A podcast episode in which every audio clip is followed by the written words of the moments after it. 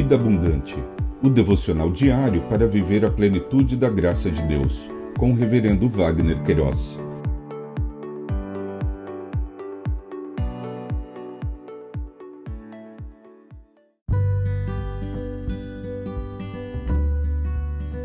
Olá! É um privilégio compartilhar a palavra de Deus. O nosso tema hoje é: Sabe para onde vai? Ou segue a multidão? Em Eclesiastes capítulo 2, verso 11, lemos: Considerei todas as obras que as minhas mãos fizeram, e também o trabalho que eu com fadigas havia feito. E eis que era tudo vaidade e correr atrás do vento, e nenhum proveito havia debaixo do sol o rei Salomão, o escritor dos livros de Provérbios e Eclesiastes, revelou saberes e conhecimentos que abrangem todas as esferas da vida. O que fazer na vida? Qual é a minha vocação? Seguir as minhas aptidões natas me levarão ao sucesso?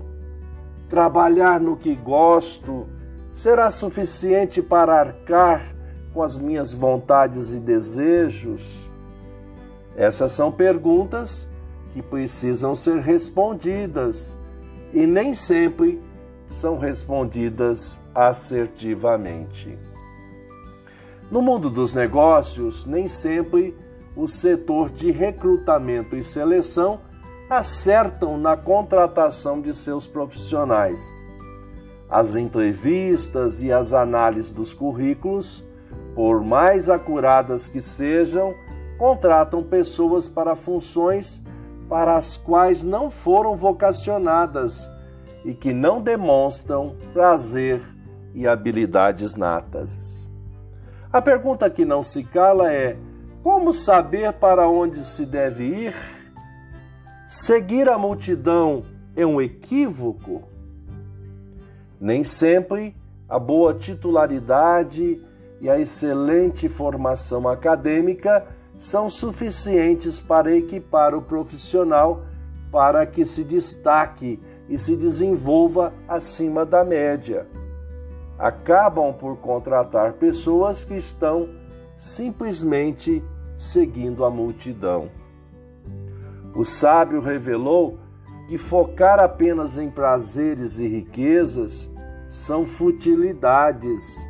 Disse: Considerei todas as obras que as minhas mãos fizeram e também o trabalho que eu, com fadigas, havia feito, e eis que tudo era vaidade e correr atrás do vento, e nenhum proveito havia debaixo do sol.